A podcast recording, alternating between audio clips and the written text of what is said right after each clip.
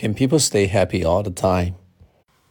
It's impossible for us to, you know, stay happy all the time because life is not a bed of roses and we are bound to meet a lot of ups and downs, trials and tribulations, hardships and difficulties. It's totally unavoidable. So even if we have a very optimistic heart and even if we are always upbeat, it doesn't mean that we can always stay happy.